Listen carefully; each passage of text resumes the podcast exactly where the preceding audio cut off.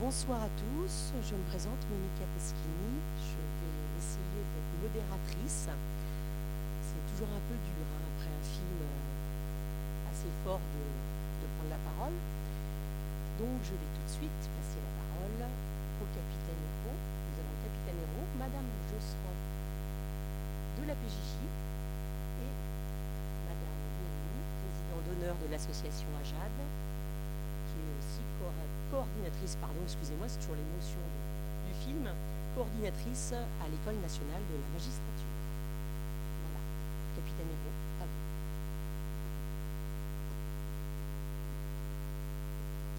Merci, bonsoir à tous. Donc, je vais vous présenter rapidement la, BPF. hein. donc, euh, je suis le capitaine héros du commissariat d'Angers. Je travaille à la BPF, autrement appelée Brigade des mineurs. Donc c'est une, appellation qu'on a gardée. La- L'appellation officielle c'est Brigade de protection de la famille, BPF. On a gardé l'appellation Brigade des mineurs entre nous, euh, puisque c'est beaucoup plus simple. Les gens connaissent beaucoup mieux notre travail. Et quand on se présente, c'est plus simple de faire comprendre le rôle qu'on peut avoir. Donc nous sommes basés donc au commissariat central, hein, rue du Petit Thouars. Je pense que tout le monde connaît. Euh, on traite beaucoup de dossiers. Vous avez pu en voir un certain nombre d'exemples qu'on peut traiter euh, au sein du commissariat. Donc on est sept fonctionnaires pour traiter ce de dossier.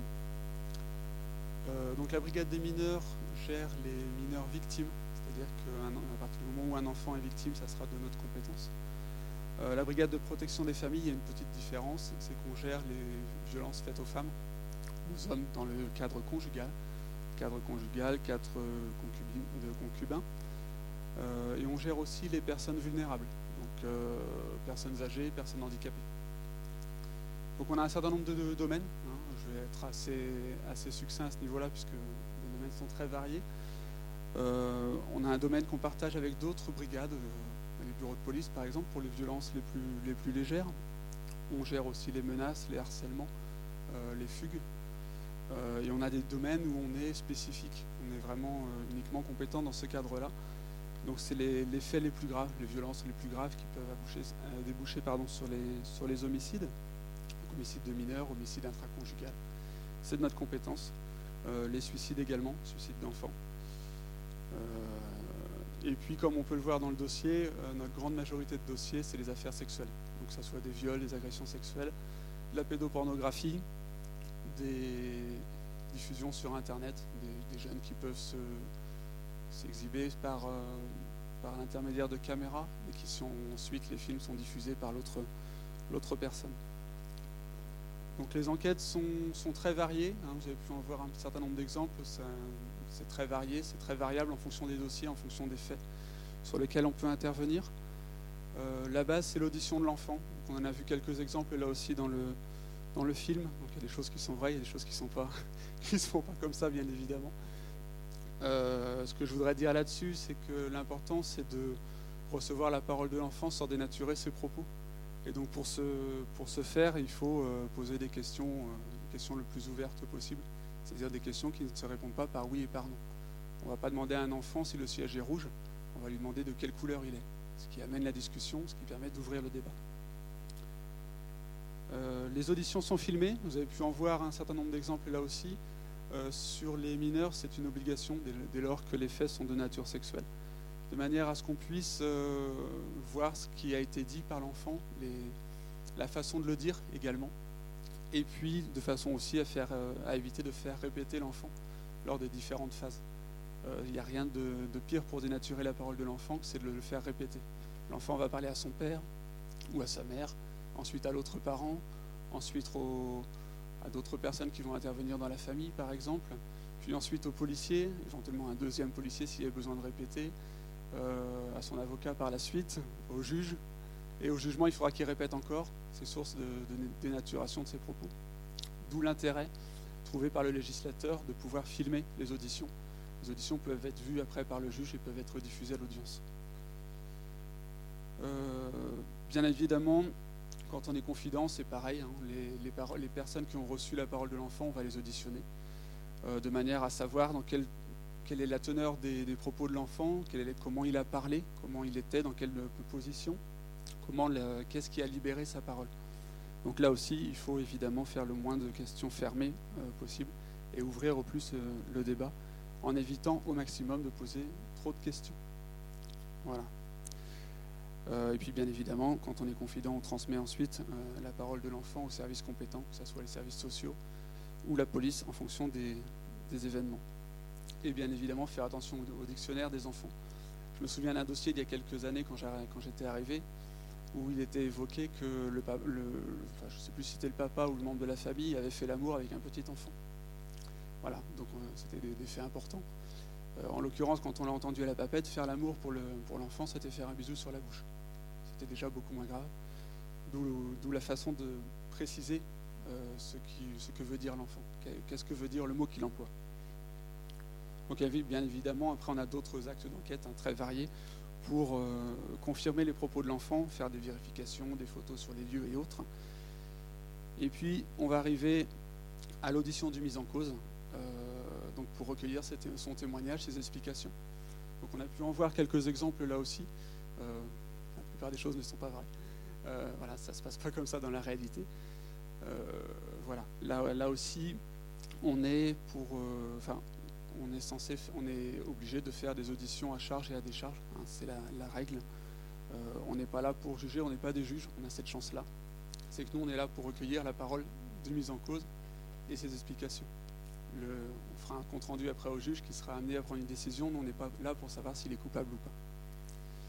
Ensuite, dans ce type de dossier, dossier d'affaires sexuelles, euh, il y a très souvent des obligations d'expertise psy, psychologique ou psychiatrique, euh, des victimes comme des auteurs, ce qui permet de, comprendre un petit peu mieux le, déroulé des, pensées des uns et des autres, et ce qui prend beaucoup de temps dans les, procédures. Et puis bien évidemment, quand on a fait tous les actes d'enquête, on rencontre le magistrat. Alors le magistrat, il est, informé au, fur et à mesure de la procédure, bien évidemment. Euh, il nous donne ses directives au fur et à mesure, évidemment, là aussi mais euh, quand on a terminé le dossier, qu'on a fait tous les actes d'enquête qu'on estime nécessaires, on lui rend compte et le magistrat prend la décision en fonction des éléments que nous avons pu lui apporter. Je terminerai sur quelques points, quelques milieux, quelques, pardon, quelques idées préconçues euh, qui ne sont pas forcément vraies. Euh, le souvent même, souvent c'est faux. le milieu social quand je suis arrivé à la brigade des mineurs, je pensais qu'il y avait certains milieux sociaux qui étaient plus touchés que d'autres. Ce c'est pas vrai. Voilà, il y, a, des agresseurs sexuels d'enfants dans tous les milieux. Il y a des maltraitants dans tous les milieux également, que ce soit des médecins, que ce soit la haute société, ou que ce soit des milieux plus, modestes. Euh, l'autre idée préconçue qu'on peut avoir, c'est que euh, enfant qui est à la maison, c'est un enfant qui est protégé du milieu extérieur. Et ce n'est pas le cas. Euh, il faut faire attention à Internet. On a beaucoup de d'affaires de, diffusion sur Internet où les parents se pensent euh, protégés. Leur enfant il est dans leur chambre, tranquille. Il est dans sa chambre, il n'y a personne, donc on pense qu'il est protégé. Et malheureusement, ben voilà, il, y a des, dossiers qui sortent.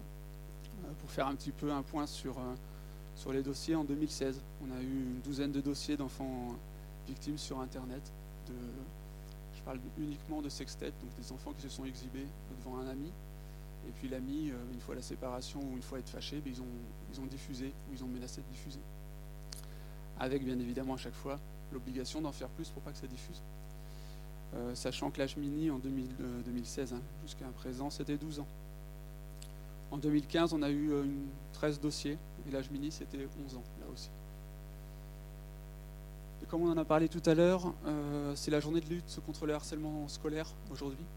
Donc je voulais faire un petit point avec vous sur euh, le harcèlement. Donc là, ce n'est pas spécifique à la BPF, hein, puisque c'est géré par l'ensemble des services. En 2016, on a eu 28 dossiers de harcèlement au niveau scolaire. Donc l'âge moyen, c'est souvent, euh, dans la plupart des cas, c'est au collège. Mais ça se passe aussi dans certains établissements scolaires euh, de primaire. l'âge mini cette année, c'est 7 ans pour le harcèlement scolaire. En 2015, il y avait 39 dossiers, un petit peu plus, puisqu'il nous reste encore deux deux mois à faire. L'âge mini, c'était 10 ans. Donc là aussi, ça, peut commencer très jeune. Voilà ce que j'avais à, évoquer avec vous. Après, euh, je laisse la parole à d'autres.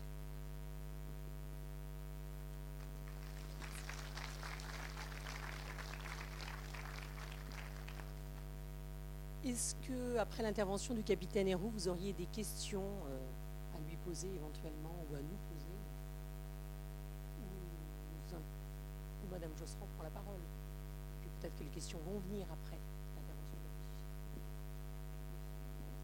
la Ah. Bonjour, je suis enseignante euh, en lycée professionnel. Je vois souvent la police venir euh, faire de l'intervention pour euh, initier les élèves aux méfaits des, stupéfiants, etc. Est-ce que vous faites aussi des formations pour les enseignants pour dépister les signes de harcèlement qu'on peut, pourrait éventuellement euh, voir en classe ou, euh, ou au sein de notre établissement scolaire, au niveau lycée j'entends. Alors, euh, nous, la BPF, on ne fait pas de formation. Voilà. Par contre, je ne sais pas si ça se fait au sein de. On a un service spécialisé, service de formation et de stage, qui nous fait les formations en tant que policier, euh, puisqu'on a des formations à, suivre pour, pour pouvoir entendre les enfants, bien évidemment. Je ne suis pas certain qu'ils puissent intervenir dans votre établissement. Mais rien ne vous empêche de, faire une demande. Nous, ça passe par le directeur. Le directeur peut accepter, euh, s'il y a suffisamment de demandes, euh, qu'il puisse prévoir des, interventions. Juste faire un courrier, voilà. Je ne peux pas vous, répondre à ce niveau-là, je ne sais pas.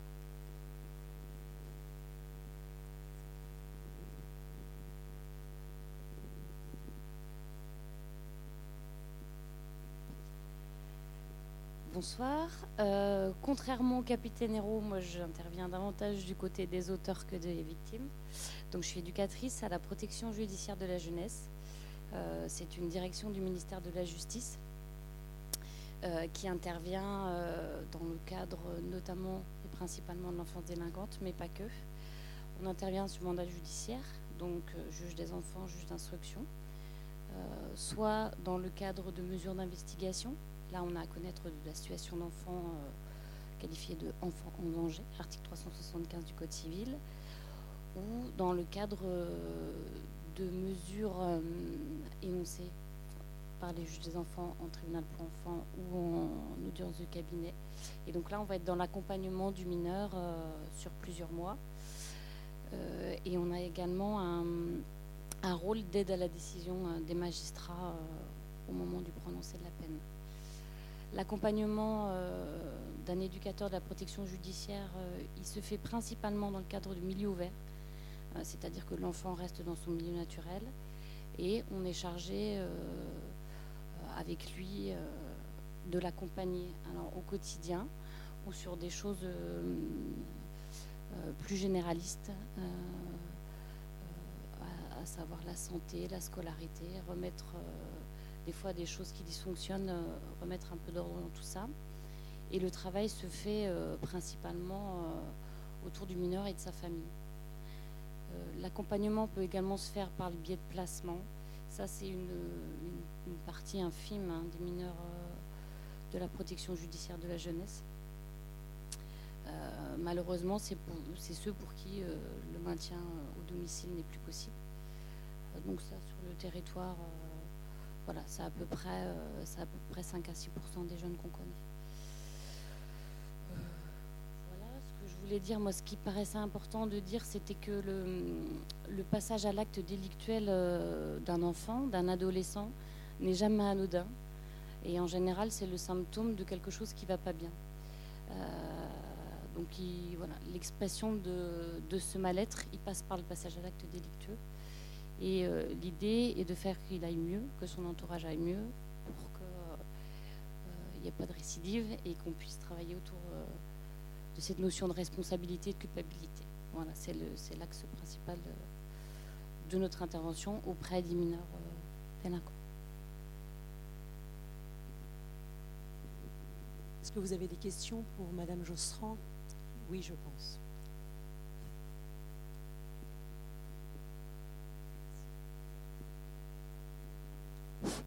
Oui, et bonsoir. euh, je suis travailleur social retraité. Euh, chaque professionnel a combien de situations à suivre? Alors, euh, un, un éducateur de la PJJ en milieu ouvert à temps plein a une moyenne de 25 euh, jeunes. Et pas mesure, parce que voilà, c'est en moyenne 25 jeunes. ça, dimi- ça diminue? Ah, je sais pas. je suis pas encore en retraite.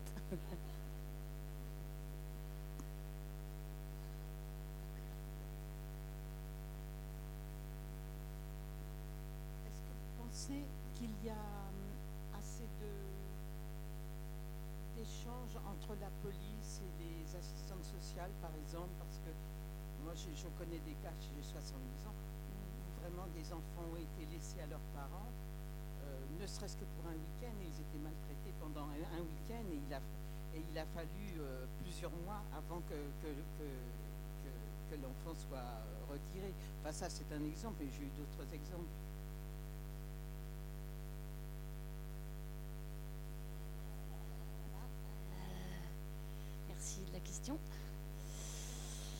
Alors, on collabore hein, avec euh, les services de police, euh, même si parfois euh, on peut avoir des idées préconçues en disant que les choses, elles sont, enfin voilà, les frontières sont étanches, c'est pas le cas. oui, maintenant, après, je ne peux pas répondre à votre question. dans le cadre des mesures d'investigation, on, effectue à la protection judiciaire de la jeunesse des mesures d'investigation qui durent six mois, qui peuvent être prononcées dans le cadre de l'assistance éducative, hein, donc sur des petits. Et, euh, euh, oui, c'est parfois compliqué de jauger. Euh, est-ce que l'enfant doit être retiré de son milieu naturel Est-ce que les enfants, est-ce que les parents sont dangereux voilà.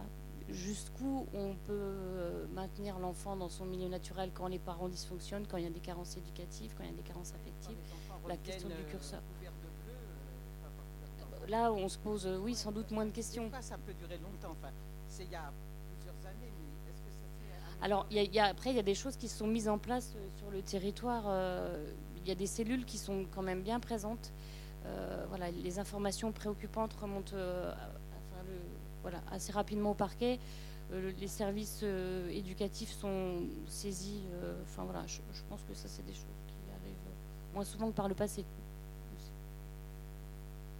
Je prends juste la parole pour dire que sur Angers, on a des services sociaux qui qui ont tendance à signaler assez facilement, euh, ce qui est une bonne chose. Euh, voilà, ça nous fait beaucoup de dossiers au niveau police, mais par contre, du coup, l'information circule plus, remonte plus au procureur, qui nous saisit ou qui saisit euh, d'autres services pour qu'il y ait des enquêtes qui soient faites.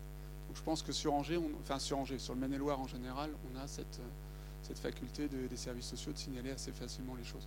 donc du coup, le, dialogue, les enquêtes peuvent être, peuvent être faites.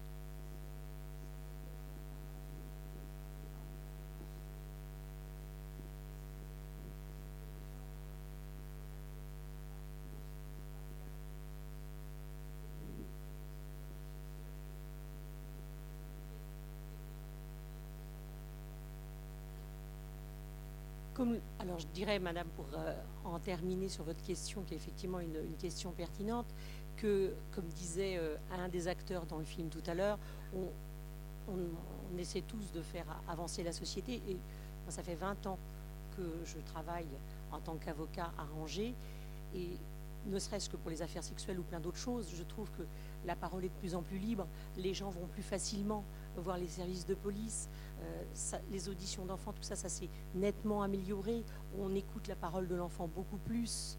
Euh, alors, nous sommes tous des êtres humains, donc l'erreur, enfin, le risque zéro n'existe pas, mais on essaie de faire au maximum. Et je pense que, euh, que ce soit le capitaine Hérault, Madame Josserand, et les gens qui travaillent avec eux font le maximum. Mais nous en restons toujours des êtres humains, bien évidemment. Mais on va dans le bon sens, madame, pour vous dire, ça s'améliore.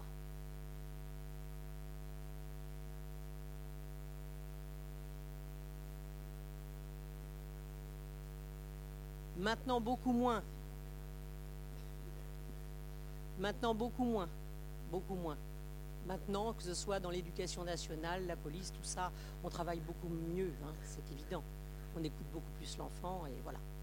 Je n'ai pas été complète dans ma présentation de Madame Guérini pour vous indiquer qu'avant de rejoindre la superbe ville de Bordeaux, elle était juge des enfants à Angers. Voilà. Donc je lui passe la parole. Oui, j'étais il n'y a pas si longtemps que cela euh, juge des enfants euh, ici parmi vous. Alors le juge des enfants euh, a deux casquettes. il s'occupe de l'enfance en danger et de l'enfance délinquante. Dans le cadre de l'enfance en danger, il fait de l'assistance éducative sur la base des articles 375 et suivants du Code civil. Donc il peut, euh, lorsqu'un mineur est en danger dans sa famille, ordonner un certain nombre de mesures qui viseront à aider ce mineur et sa famille ou qui permettront, le cas échéant, de retirer ce mineur de sa famille si le danger est prégnant et le juge des enfants et le juge de l'enfant auteur d'infraction. Dans ce cadre, il travaille donc avec les services de la protection judiciaire de la jeunesse, tandis qu'avec sa casquette de, juge protecteur de l'enfant victime ou de l'enfant en danger dans sa famille, il travaille avec les services du Conseil général, de l'aide sociale à l'enfance et avec toutes les associations euh, qui font de l'assistance éducative qu'on appelle en milieu ouvert, c'est-à-dire hors, euh, hors euh, placement. Alors, pour répondre à votre question, Madame, la protection de l'enfance, c'est tout un maillage départemental. Euh, ça dépend essentiellement euh, du Conseil général qui gère les services de l'aide sociale à l'enfance, qui gère toutes les assistantes sociales de secteur, qui, travaillent toutes dans les maisons des solidarités. Vous en avez plusieurs euh, dans le, dans le département. Alors évidemment, il y aura toujours, il y aura toujours des enfants qui seront maltraités, qu'on ne verra pas, qu'on ne détectera pas. Vous avez aussi des familles qui sont spécialisées hein, dans le nomadisme social, qui déménagent beaucoup, qu'on a du mal à suivre. évidemment que ça ne sera jamais parfait, mais certainement qu'on a je pense, en matière de protection de l'enfance, beaucoup, euh, beaucoup progressé. Euh, on n'y est pas encore, loin de là. Mais euh, en tout cas, je pense qu'on arrive à des systèmes qui, ont, qui visent en tout cas à faciliter ou à permettre davantage la parole de l'enfant victime. Et le Maine-et-Loire est quand même un territoire un petit peu particulier. Je ne vous rappellerai pas évidemment qu'il y a eu dans ce département un procès une affaire très importante, hein, je parle du procès de pédophilie d'Angers, qui a généré un certain nombre de mesures destinées à permettre une audition de l'enfant euh, différente, plus protégée. Je pense à la PAPED, aux salles euh, qu'on a dans la galerie de l'instruction, au tribunal de grande instance qui permet de faire des confrontations avec un mineur victime et son auteur sans les mettre en présence dans la même, dans la même salle. Voilà. Enfin, Angers est vraiment un territoire un petit peu particulier pour cela qui a permis ce un peu ce, type d'avancée euh, à la faveur, si j'ose dire, euh, de cette, de cette, dramatique, euh, de cette dramatique affaire. après, les questions que se pose toujours le juge des enfants, lorsqu'il prend une mesure éducative pour un mineur en danger dans sa famille, lorsqu'il décide d'un placement, c'est-à-dire de retirer l'enfant à sa famille, hein, vous, avez vu une illustration particulièrement forte avec ces mineurs roumains là, qui étaient retirés à leurs parents ou placés dans des foyers. Euh, c'est le but de, la décision que je prends est de protéger cet enfant. Et finalement, euh, comment je le protège euh, Comment fonctionnent ces foyers Que se passe-t-il dans ces foyers Comment prend-on ces enfants en charge Et quels moyens on a pour les prendre en charge Et voilà, c'est aussi toute la question que, pose, que pose ce film, qui l'illustre en tout cas d'une manière, on s'y croirait c'est tout à fait ça.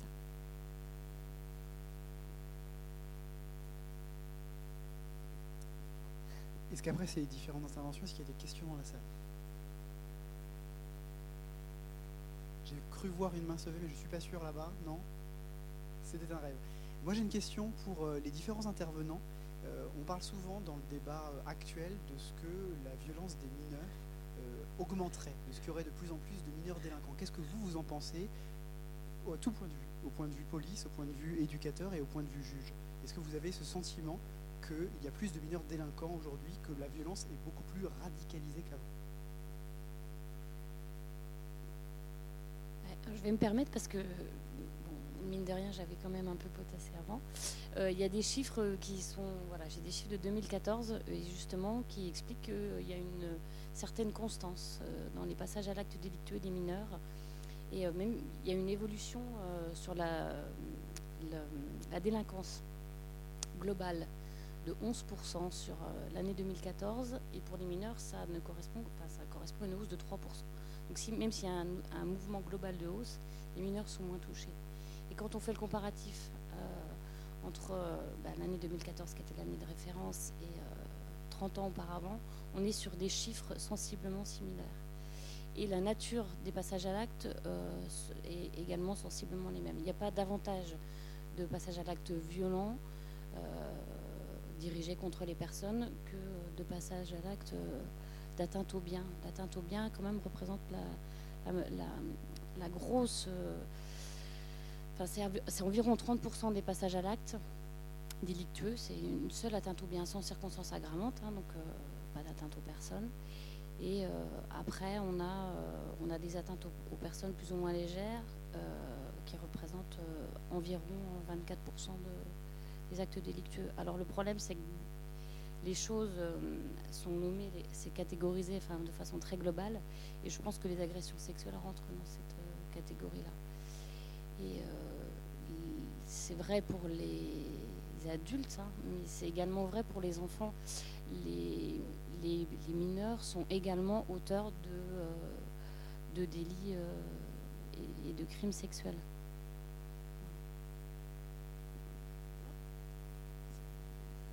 Alors, je n'ai pas de chiffres particuliers. Euh, nous, on traite beaucoup d'affaires sexuelles, donc ils j'ai l'impression, sont, sont plus facilement évoqués qu'il y a 30 ans en arrière.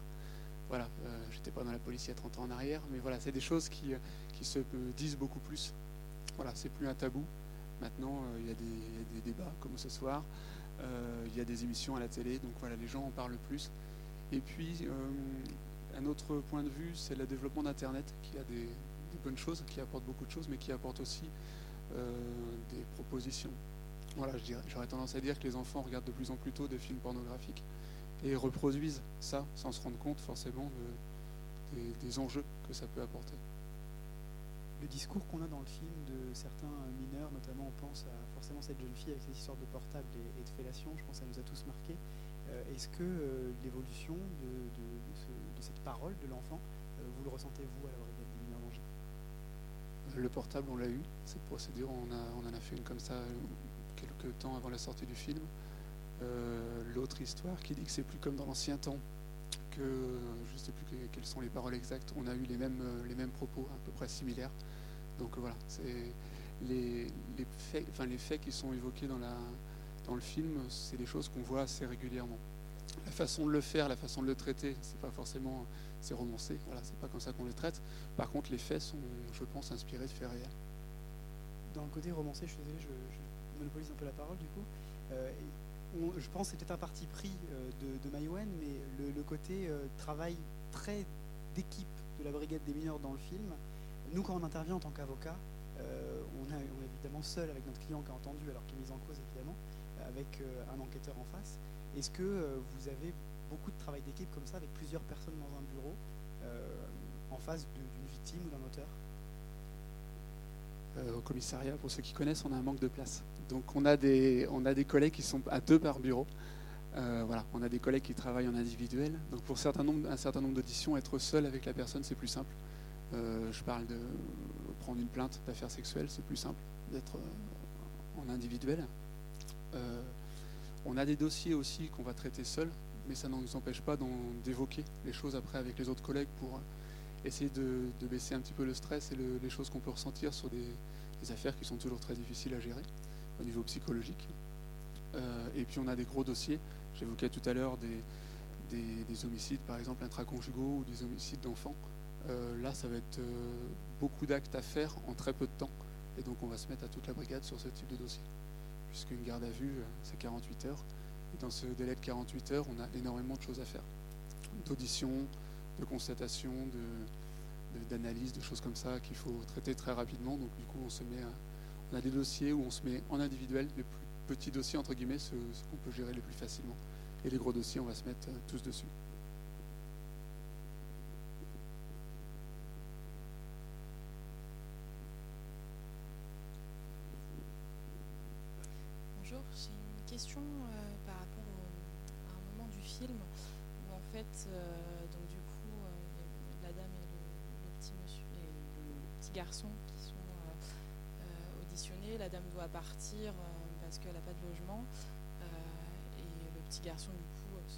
Des cris euh, de souffrance parce qu'il doit quitter sa mère. Je voulais savoir si euh, de votre côté, au niveau de la brigade des mineurs, si vous avez des temps de concertation pour euh, pour réfléchir un petit peu sur comment est-ce qu'on peut travailler ce moment de séparation entre ce, parent-là et cet enfant-là qui peut être assez compliqué. Parce que je sais que enfin, je suis éducatrice dans un foyer et nous on voit l'impact que ça peut avoir sur l'enfant et sur le parent et ces temps de séparation-là généralement sont assez compliqués. Donc, je ne sais pas si, c'est- si vous travaillez ça ou pas. Euh, alors, ce qu'on voit pas dans le film, c'est que nous, au niveau euh, brigade des mineurs, euh, le placement, c'est une OPP le plus souvent. Et là, on a la- l'assistance des services sociaux qui viennent récupérer l'enfant. Donc, en général, voilà, ça se passe de concertation avec les services sociaux. C'est eux qui sont là pour expliquer la, démarche aux parents, aux parents ou aux personnes présentes. Et nous, on est juste là, entre guillemets, pour assurer la sécurité et s'assurer que tout se passe bien et que les services sociaux ne, se, je vais parler clairement, prennent- ne se prennent pas un coup de poing ou, autre chose. Donc euh, voilà. Nous, à notre niveau, euh, on n'arrache pas les enfants. C'est vraiment les services sociaux qui interviennent et qui euh, sont là dans la discussion pour, pour essayer de trouver une solution et du, fait que ça se passe le mieux possible. Évidemment, ça ne se passe pas toujours très très bien, mais dans la majorité des cas, on arrive à, enfin, les services sociaux arrivent à trouver la solution et les mots adaptés pour prendre en charge l'enfant. Parce que dans le film, on voit très peu de travailleurs sociaux finalement. Enfin, de présents. Il n'y en a pas. Voilà.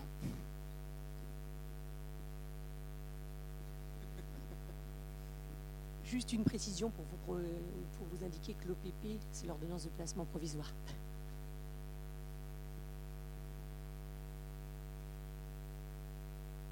Euh, bonsoir.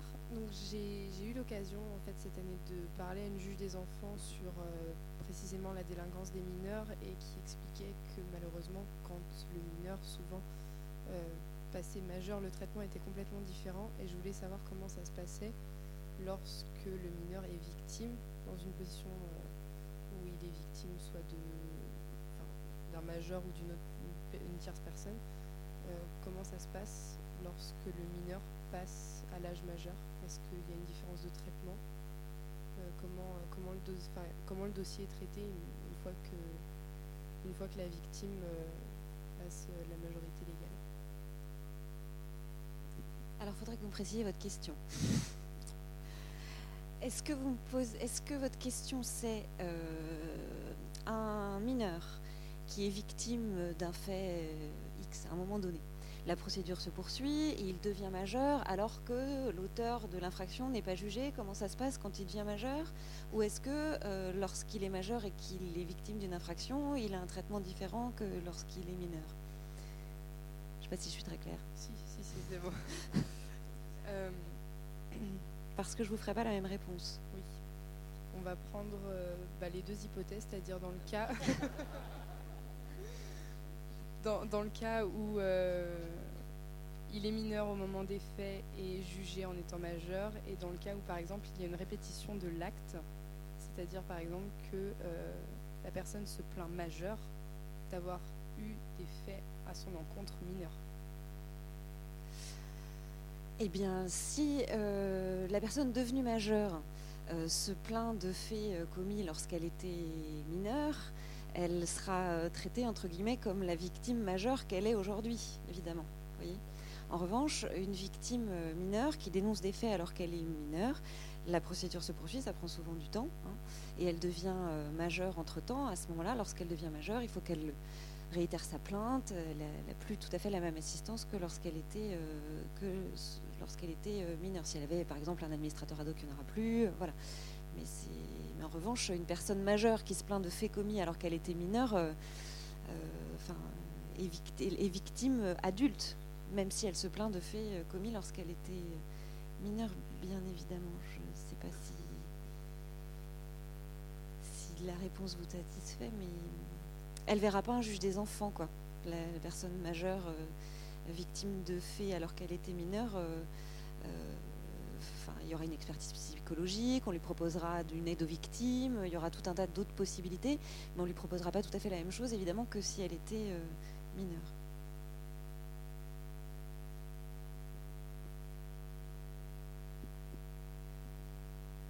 Euh, juste une précision, par contre, les, faits seront euh, qualifiés comme si elle était mineure.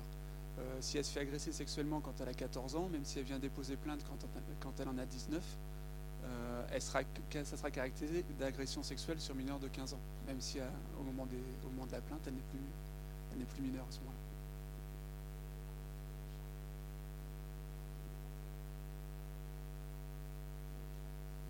Si elle dénonce des faits euh, commis lorsqu'elle était mineure, ça sera qualifié comme des faits commis sur une personne mineure. mineur de 18 ans, mineur de 15 ans. Vous savez que les qualifications pénales changent en fonction de l'âge de la victime. J'avais une question. on a un film qui est très orienté police, incontestablement, ce soir, et on n'a pas tout à fait tous les acteurs de la chaîne, que ce soit travailleurs sociaux, juge des enfants, par exemple, parquet mineur, qui est un, acteur important de ce genre de situation qu'on n'a pas vu dans le film. On n'a pas non plus les avocats, alors ce qui n'est pas tout à fait vrai d'ailleurs, parce qu'on en voit deux à un moment, qui sont entre la, plante verte et le champignon d'automne, c'est-à-dire des choses assez silencieuses, sans, couleur et sans saveur, qui manifestement n'ont pas préparé l'audience avec leurs clients d'ailleurs. Ma question, elle, est à l'enquêteur, elle est intéressée, vous avez déjà compris. L'intervention de l'avocat, au stade de la garde à vue, l'intervention de l'avocat aux côtés de la victime, l'intervention de l'avocat au moment de la confrontation entre celui qui est mis en cause et sa victime. Est-ce que, pour l'enquêteur que vous êtes, mon capitaine, c'est un plus ou un moins? Est-ce que ça aide l'enquête aujourd'hui ou est-ce que ça la gêne? Merci pour la question. Euh, je n'ai pas forcément de réponse stéréotypée à vous apporter parce que c'est des. Euh, euh, déjà, c'est un texte légal, donc on n'a pas le choix, on, le met en place, bien évidemment. je dirais que c'est au cas par cas. On a, des cas où ben, l'avocat complique un petit peu notre tâche parce que voilà, il a pu s'entretenir avec son, avec son client et puis, euh, et puis euh, lui dire par exemple de ne, pas, répondre à nos questions. Ça ne nous aide pas à comprendre ce qui s'est passé. Ce qui est assez rare dans le, cas. enfin, j'ai l'impression, je ne suis pas le. Avec le client et l'avocat lors de l'entretien, mais j'ai l'impression que dans la, majorité des cas, il ne leur demande pas de se taire. Euh, et on a d'autres cas où, au contraire, l'avocat facilite, je pense, peut-être un petit peu les choses, dans le sens où si le, mis en cause se, bloque complètement et ne, fait n'importe aucun élément ne, permet pas de comprendre, euh, j'ai eu plusieurs cas où l'avocat lui disait ben, non c'est bon là monsieur c'est le moment de vous expliquer, c'est le moment de, parler et de vous justifier.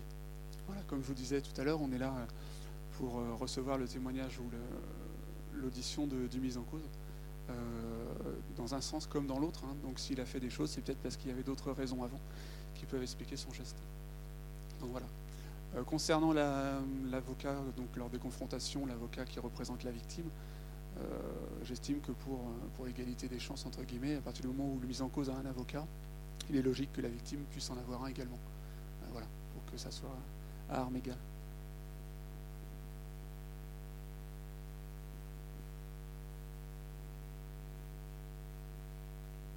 Juste un petit intermède avant que monsieur ait le micro. J'ai quand même oublié de dire dans ma présentation que euh, le texte fondateur de, qui régit euh, l'intervention de la protection judiciaire de la jeunesse, à savoir l'ordonnance du 2 février 1945, posait comme principe la primauté de l'éducatif sur le répressif. Donc c'est quand même une différence importante avec la justice majeure. C'est qu'on part du principe que l'adolescent n'est pas encore tout à fait fini dans sa maturité et que voilà, il faut l'accompagner euh, là-dedans. C'est quand même un peu important de le dire. Voilà. Il y avait d'autres absents dans le film, ce sont les professionnels de santé. Est-ce qu'effectivement vous travaillez avec eux et à quel moment?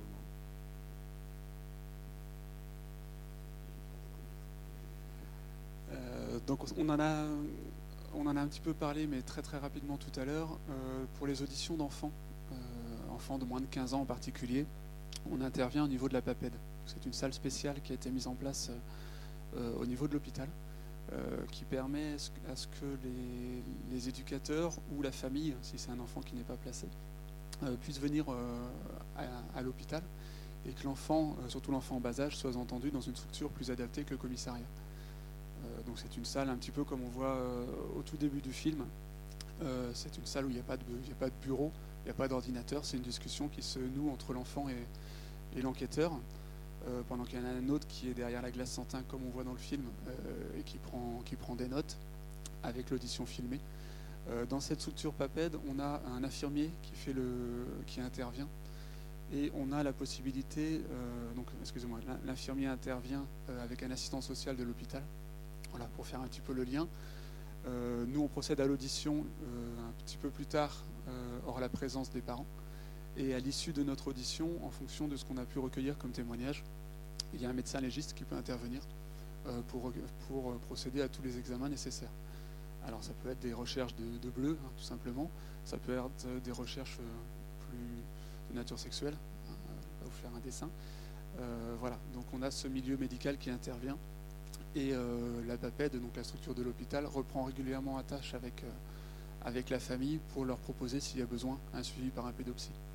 Voilà, c'est une structure qui a été mise en place sur Angers il y a, il y a 11 ans maintenant et euh, voilà, qui fonctionne de mieux en mieux puisqu'on se connaît, on, peut échanger et on évoque régulièrement les, dossiers qu'on peut, peut avoir.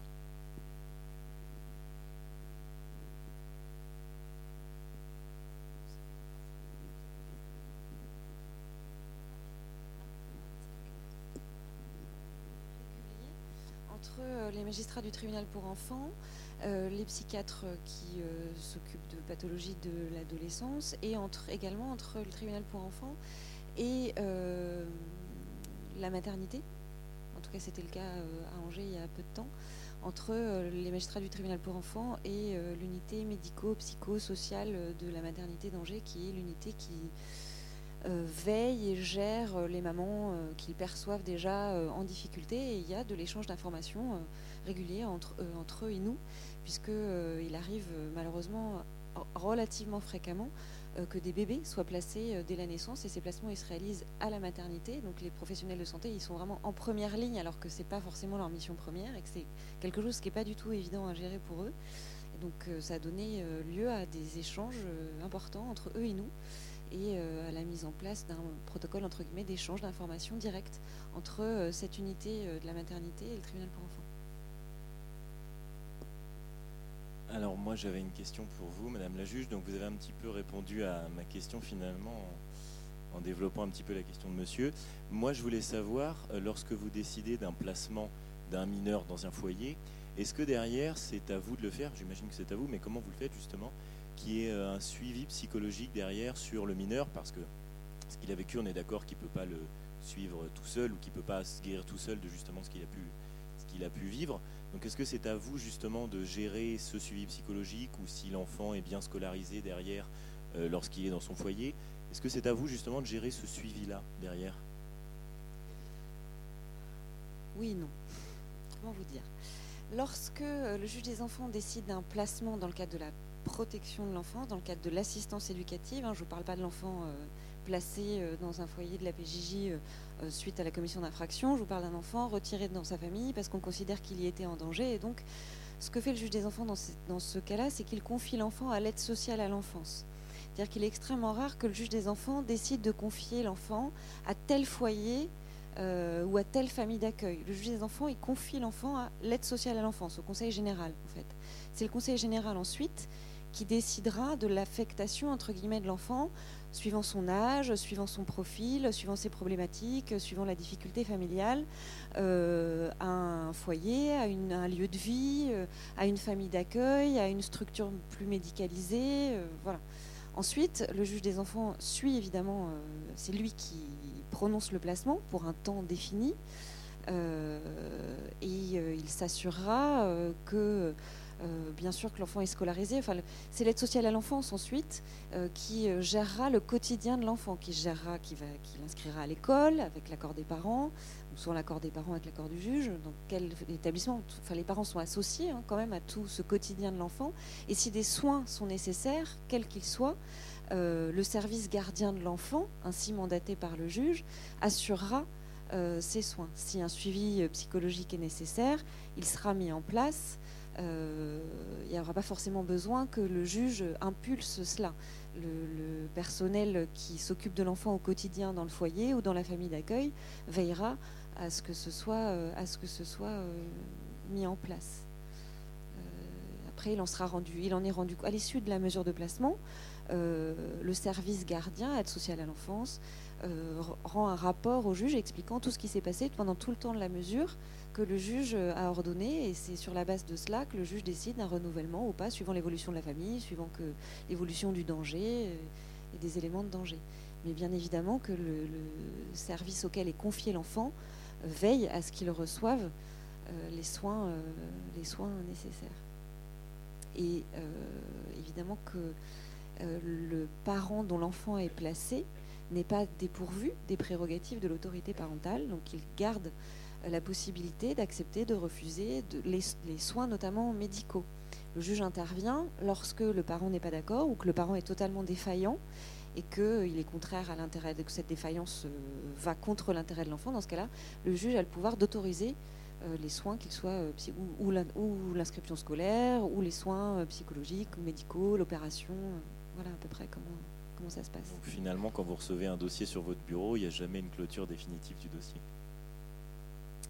C'est-à-dire bah, C'est-à-dire que si, euh, voilà, si vous, vous décidez justement une mise en place dans un foyer, que finalement ça se passe bien, que vous pouvez justement euh, réintégrer l'enfant dans sa famille et que finalement d'autres problèmes par derrière se, se posent. Enfin, finalement, voilà, c'est un suivi sur du long terme et vous n'avez pas, enfin, vous pouvez pas tout simplement dire voilà, le dossier est clos, on passe à autre chose il y aura toujours derrière un suivi à réaliser d'autre part. Si jamais, lorsqu'on fait des levées de placement, on en fait fort heureusement, que, l'enfant retourne dans sa famille, on fait rarement euh, de levées de placement sèches, entre guillemets.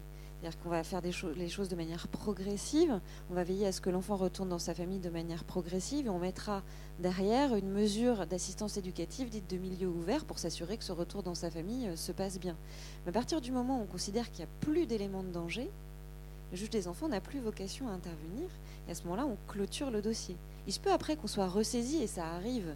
Euh, ça arrive euh, malheureusement très souvent, on clôture un dossier, on estime qu'il n'y a plus d'éléments de danger, que ça se passe bien pour ce mineur dans sa famille, et que euh, quelques mois ou quelques années après, on soit ressaisi soit pour ce mineur, soit pour ses frères et sœurs. Merci.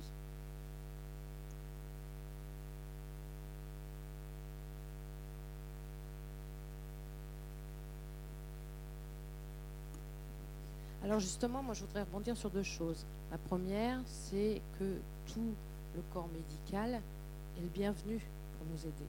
C'est-à-dire que je n'enfoncerai pas la porte ouverte, qui consiste à dire qu'on a besoin de pédopsie, qu'on a besoin de psychiatres, qu'on a besoin pour qu'ils nous deviennent des experts auprès des tribunaux. Donc surtout, s'il y a des volontaires dans cette salle, qu'ils se dénoncent tout de suite. Ça, c'est le premier point. La deuxième question que je voudrais vous poser, parce que c'est important, il y, a, deux choses. D'abord, il y a euh, effectivement, parce que c'est une question qu'on m'a suggérée derrière, c'est de nous dire en moyenne combien euh, vous gérez en tant que juge des enfants, combien en moyenne vous gérez de dossiers, on va dire à l'année, tant en pénal d'ailleurs que euh, en, civil, pour tout ce qui est placement. Ça, c'est ma, première question. Et puis ma deuxième question, c'est la chaîne pénale qui va de, des services de police jusqu'au juge. Combien de temps ça dure, en passant par la PJJ Combien de temps ça dure, en moyenne, pour un mineur? Et surtout, je parle mineur en pénal, et surtout... De mineur auteur. Mineur auteur. Pourquoi c'est si long? Quel est l'intérêt à cette longueur Puisque je sais que cette longueur est critiquée, qu'on me parle de raccourcir l'instruction dans le juge des enfants, etc. Pourquoi c'est si long? Est-ce que ça a un intérêt? Et quel est-il? Alors, mon cabinet de juge des enfants euh, était chargé d'à peu près 520 euh, dossiers, sachant que la moyenne nationale, euh, c'est-à-dire le, nombre de dossiers estimés euh, euh, correspondre à une charge normale par le ministère de la Justice, c'est 350 dossiers. Sachant qu'un dossier, dans un dossier, peut y avoir 5 à 6 mineurs. Ça peut être des fratries, plusieurs mesures. Voilà. Je pense que c'est moins maintenant que le tribunal pour enfants d'Angers a enfin 5 juges des enfants et je m'en réjouis. Euh, je pense que sur la moyenne des tribunaux pour enfants euh, en France, est-ce que c'est la même charge? Je, sais qu'à Poitiers, ça peut être à peu près 600 dossiers par cabinet, donc c'est énorme. Euh, voilà, la charge du juge des enfants en assistance éducative. au pénal, moi je devais avoir, ça n'a rien à voir en termes de charge. Euh, le pénal occupe à peu près 30% de mon temps, voire un peu moins. Hein. J'étais majoritairement occupée par l'assistance éducative, donc davantage par l'enfance en danger que par l'enfance délinquante. Euh, je sais pas, ça devait être une centaine de, dossiers pour mon, cabinet.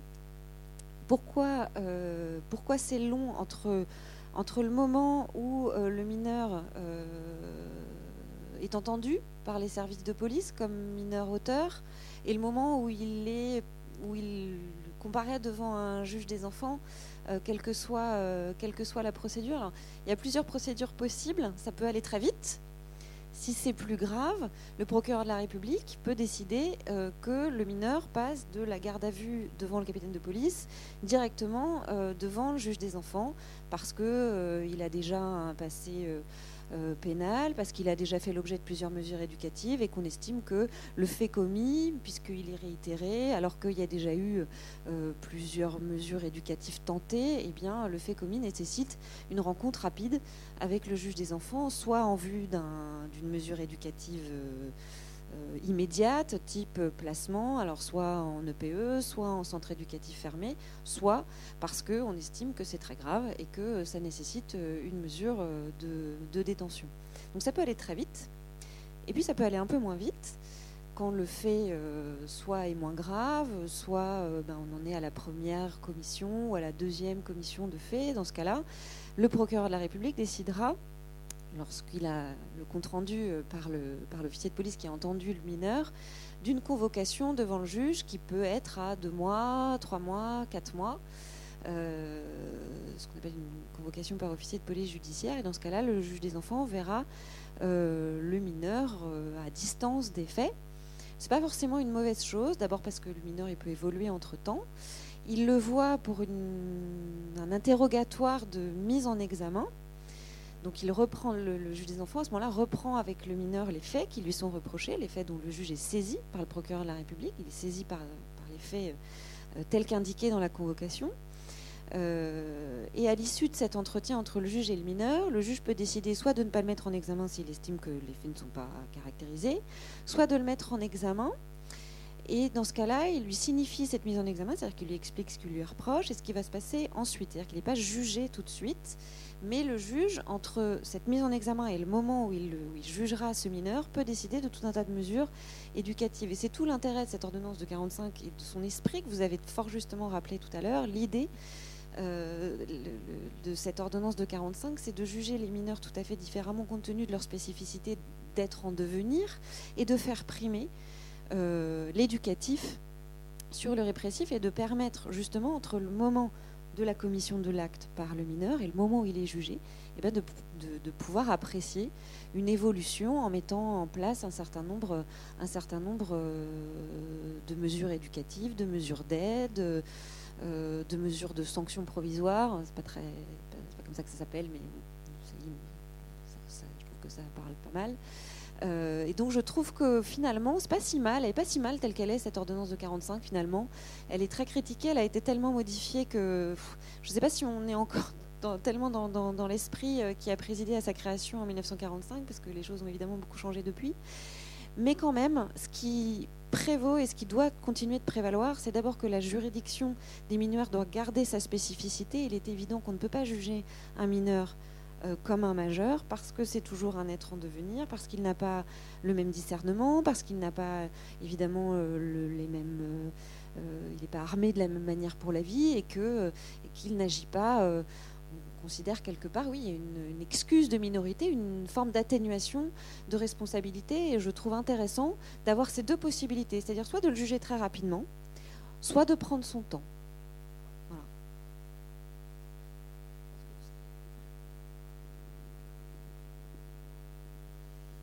Moi, je travaille en AEMO, euh, donc l'assistance éducative en milieu ouvert dont parlait Mme Guérini tout à l'heure. Euh, c'est une question que j'adresse à la fois à Mme Guérini mais aussi au capitaine. Euh, bon, on est amené, nous, dans, les situations de danger, à, signaler des situations d'enfants maltraités. Hein, et donc, on, est amené donc à signaler à la fois au juge des enfants pour qu'il y ait une mesure de protection, mais aussi au parquet pour qu'il puisse y avoir d'éventuelles poursuites l'auteur de, l'auteur de fait. Alors, l'assistance éducative, ça va assez vite. Hein. Le, signalement se fait, euh, l'assistance éducative en mois, elle, est réglée, elle est en place. Euh, on a fait ce signalement il y a un an. Euh, bon, on a eu une convocation, on a appris qu'il y aurait une convocation par la PAPED. Elle a été reportée. On est donc à un an des, défaits dénoncés. La situation a quand même évolué son père. Euh, et c'est toujours pas, euh, toujours pas traité sur le plan pénal. Alors on parlait du temps de, la procédure. Alors je pense que effectivement dans cadre pénal ça peut parfois avoir un intérêt pédagogique. sur le plan de la, maltraitance et, donc euh, oui, des, faits euh, dénoncés par rapport à des, enfants maltraités, je trouve que parfois la, longueur euh, peut être maltraitante. Alors, qu'est-ce qu'on peut comprendre de, ces délais hein, aujourd'hui de, traitement de, ces situations où des enfants vont être auditionnés? Évidemment, le père aussi sera sera garde il y a un tas, d'éléments comme ça qui vont se mettre en place. On est à un an et la convocation à la peine n'est toujours pas confirmée. Je reviendrai juste sur la question d'a- d'avant en développant ce- éventuellement sur votre, sur votre question. Euh, on a évoqué le mineur délinquant. On a aussi des dossiers où c'est un majeur délinquant, un petit peu comme votre dossier, avec un mineur victime.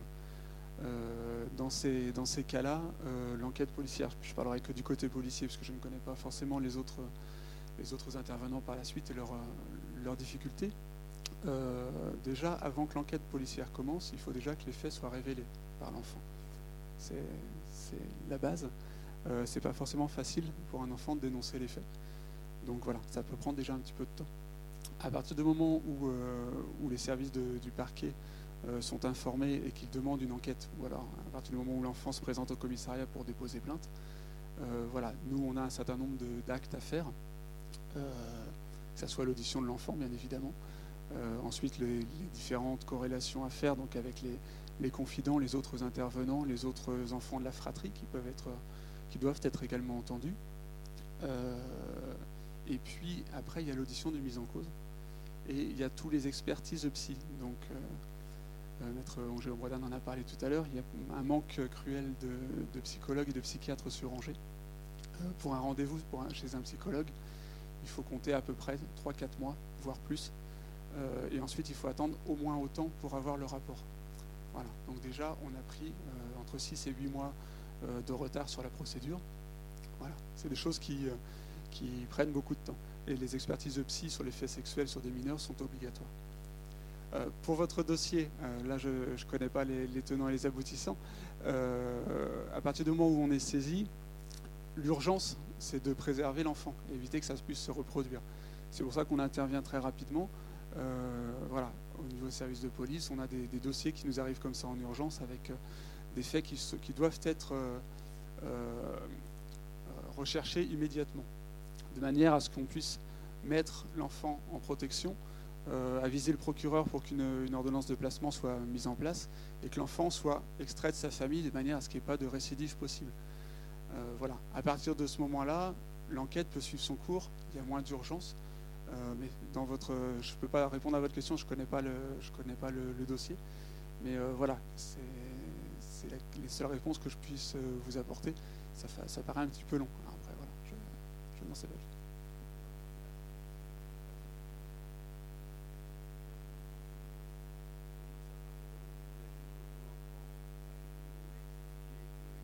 allait euh, se passer quelque chose, hein, qu'il avait besoin d'être. euh, ah, hein, qu'il fallait dénoncer ces, ces actes-là, qu'il allait se passer quelque chose.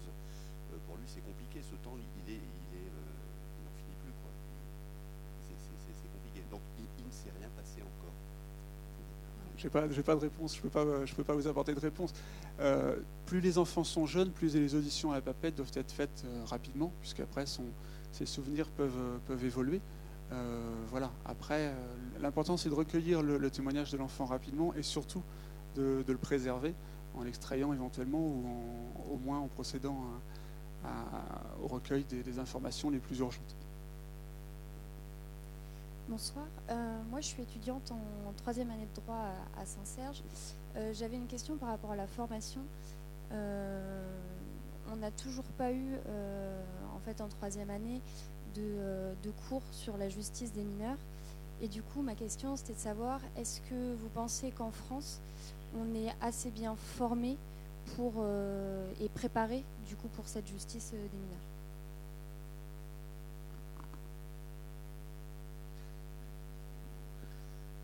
C'est vraiment une pertinente question qu'il faudrait poser, je pense, à la faculté de droit, euh, qui puisse éventuellement en prendre bonne note et faire une formation peut-être plus de terrain. Mais bon, après, vous avez toujours la possibilité, ça je le dis maintenant avec la pratique, de faire des stages. hein. dans des cabinets d'avocats éventuellement. Vas-y, Voilà, beaucoup moins longtemps que toi, effectivement. Alors, effectivement, on n'est clairement pas formé en justice des mineurs, mais je pense que ça pose une autre grande question, et euh, peut-être, Mme Guérini, vous pourriez le dire aussi euh, par rapport à, tout le monde, c'est que la justice des mineurs, elle doit être préservée du public. Euh, contrairement à la, la justice des majeurs, qui est publique, pour les mineurs, c'est à huis clos, parce qu'il faut les préserver. Euh, donc, évidemment, plus on met euh, de stagiaires euh, dans ces cabinets-là, nous, quand on- au cabinet d'avocats, on a des stagiaires de la faculté, quel que soit leur niveau, on les emmène pas dans le cabinet du juge des enfants parce que c'est pas possible.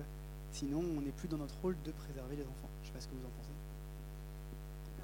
Pour la formation, je vous renverrai, la question au professeur de droit. Après, vous faites du droit pénal à la faculté et en faisant du droit pénal à la faculté, vous, faites aussi euh, du droit, du droit des mineurs, en tout cas pour ce qui concerne, pour ce qui concerne le pénal, en tout cas dans mes souvenirs qui sont pas si lointains. euh, lorsque je faisais du droit pénal et on, apprenait également euh, ce qu'il en était de l'ordonnance de 45 et ce qu'il en était pour les mineurs. En tout cas, de la place qui est la mienne aujourd'hui, je peux vous assurer que les futurs magistrats qui seront en charge des enfants sont formés de manière extrêmement précise euh, et très adaptée, euh, en tout cas pour ce qui concerne les, magistrats, futurs juges des enfants, futurs procureurs en charge de service euh, des mineurs, à l'École nationale de la magistrature, sont formés de manière très spécifique euh, pour, euh, ces, fonctions-là. Et je pense que pour les avocats qui ont envie de se spécialiser euh, dans la défense des mineurs, euh, il y a des formations pour cela. Et je, enfin, je pense qu'à la- après l'assistance éducative, c'est pas forcément quelque chose que vous étudierez à la faculté. Après, c'est pas forcément quelque chose que vous, enfin, sortiez des avocats, euh, des magistrats et éventuellement des, travailleurs sociaux. euh, c'est quand même un, domaine euh, qui reste assez spécifique, que vous n'appreniez pas vraiment cela à la faculté. si vous choisissez ces métiers-là, vous, serez formé correctement en, en conséquence. Bonsoir. Psychologue dans la protection de l'enfance. Peut-être avez-vous répondu avant que je pose la question. Euh, concernant la pratique et la formation.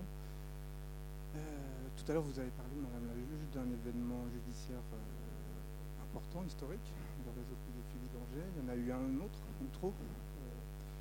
Donc ma question, qui s'adresse à chacun de vous dans la pratique et la formation, c'est pensez-vous que ces deux événements-là ont eu un effet les formations du coup, et dans les pratiques de chacun, de chaque métier, euh, y compris des, travailleurs sociaux. Vaste question, enfin courte question qui mérite peut-être une vaste réponse. On va peut-être commencer finalement chronologiquement hein, par les services de police. Alors déjà, comme ça a été évoqué, sur Angers, on a, du fait de ce procès de pédophilie, euh, j'en ai parlé un petit peu tout à, tout à l'heure, les services sociaux ont été, euh, entre guillemets, échaudés et, euh, ont, tendance à, euh, à faire des informations préoccupantes très facilement. Donc voilà, ça, fait beaucoup de dossiers, je le, disais tout à l'heure, mais du coup, ça permet d'informer le procureur de la République sur de nombreux, euh, nombreux faits qui pourraient être avérés, qui demandent enquête, que ce soit enquête de services de police ou enquête des services sociaux par intervention du juge, des enfants et de l'assistance éducative. Ça, c'est la première chose, c'est le procès de pédophilie. Euh, le procès, enfin le procès d'Outreau a apporté aussi des, modifications des, textes, euh, à savoir l'obligation de filmer les enfants. Euh, nous, au niveau police, on a eu des formations complémentaires, voilà, qu'on n'avait pas forcément avant, sur les techniques pour entendre les enfants, sur ce qu'on peut dire, ce qu'on ne peut pas dire, comment le dire, et sur différents aspects de, d'aspects de qui, qui ont pu évoluer grâce à ces, enfin, grâce, à cause de ces, de ces, deux, de ces deux affaires.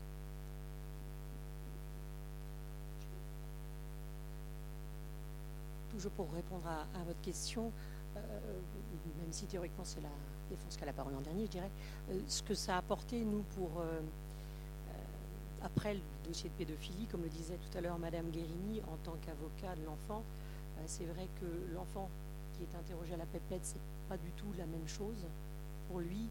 Enfin, vous l'avez vu, bon, même si on est tous d'accord ici pour dire que le film est très bien fait, mais que c'est un peu romancé, on voit quand même la première scène avec une proximité que l'enquêtrice a avec l'enfant, vous me coupez si je dis des bêtises, hein, capitaine Hérault, euh, qu'elle aurait peut-être pas évidemment dans un bureau euh, qui est assez strict, euh, voilà.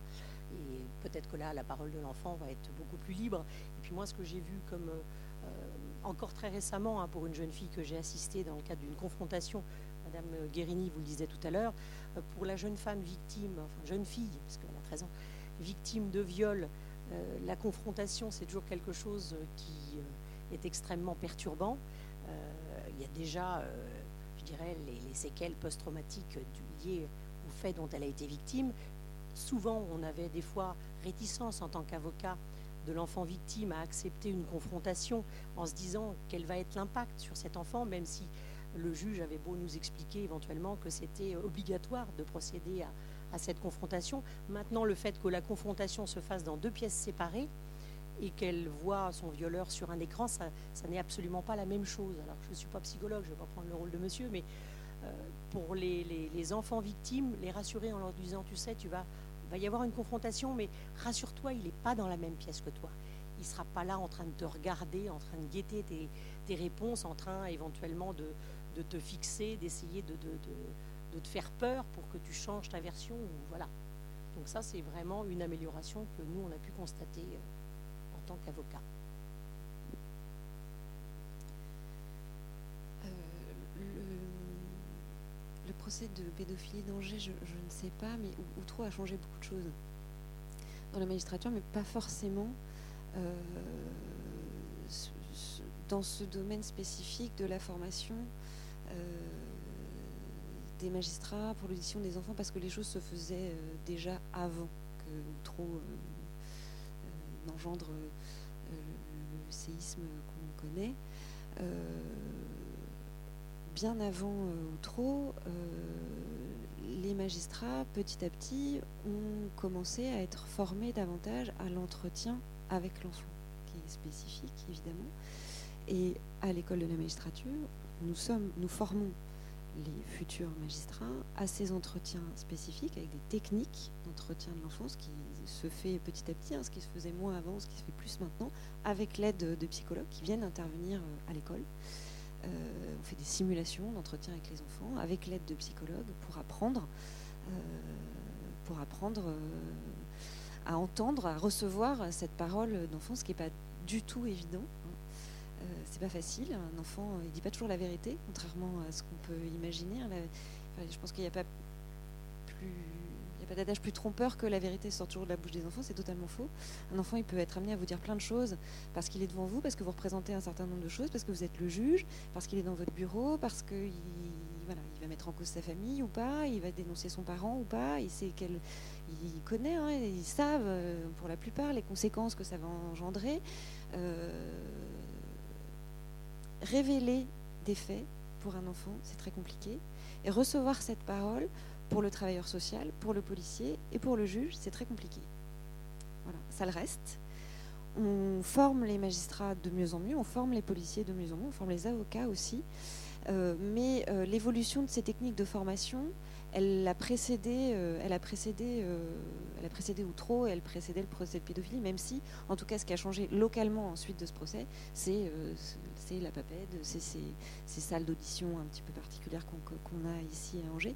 C'est resté relativement local ensuite du procès de pédophilie. Je ne sais pas si dans d'autres tribunaux, on a de la même. Enfin, s'il y a les salles Mélanie, etc., il y a eu beaucoup d'évolutions quand même pour recevoir cette parole de l'enfant de manière plus protégée, différente, avec le soutien de psychologues, de personnels euh, médicaux, euh, voilà. Mais spécifiquement, on trouve à changer beaucoup de choses, mais, mais pas forcément sur euh, la formation des magistrats en matière de, technique d'entretien de l'enfant, parce que cette formation-là, elle était déjà en place. J'ai des collègues magistrats présents dans la salle, je pense qu'ils n'auront pas forcément envie de, de, dire le, de dire le contraire. Outreau a changé beaucoup de choses, mais pas forcément sur la sur la formation, euh, même si ce n'est peut-être, peut-être du poste trop, dans la formation des magistrats, euh, l'intervention plus prégnante et certainement nécessaire euh, des psychologues dans le processus de formation, de formation des magistrats. Bon, je pense que nous allons en terminer. je pense que vous avez compris qu'il y avait quand même une évolution positive. Hein. On va finir, nous, sur une évolution positive contrairement à la fin du film, pour euh, essayer tous de passer une bonne soirée. J'espère que vous avez passé au moins une bonne soirée. Je pense qu'on aurait pu continuer à échanger longtemps et qu'on pourra le faire dans d'autres lieux. Voilà, bonne soirée à tous.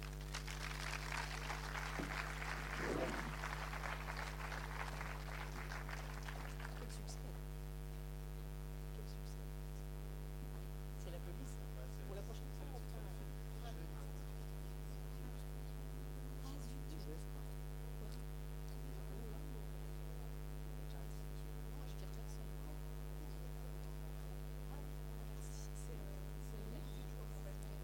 Excusez-moi, je vais juste vous prendre, euh, deux, minutes. Je vais essayer de faire très court. On est plusieurs dans la salle à être en deuxième année de formation euh, dans le social. Donc il y a des EduxP, des assistants de service social et des EGE, donc éducateurs de jeunes enfants.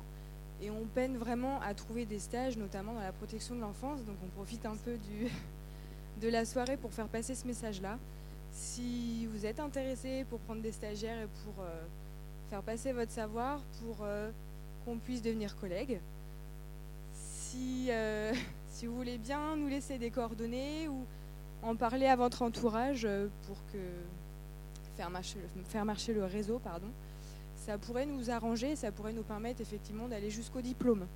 Ce qui n'est pas évident parce que par exemple cette année, il y a pour la filière assistant de service social, il y a hum, sept personnes, 8 personnes qui n'ont pas de stage et le stage commence dans deux semaines. Pour les EduxP, il y a 7 personnes qui n'ont pas de stage et le stage a commencé depuis deux semaines. Donc c'est assez important pour nous. Et euh, voilà, si vous pouvez venir nous voir, euh, ce sera avec grand plaisir.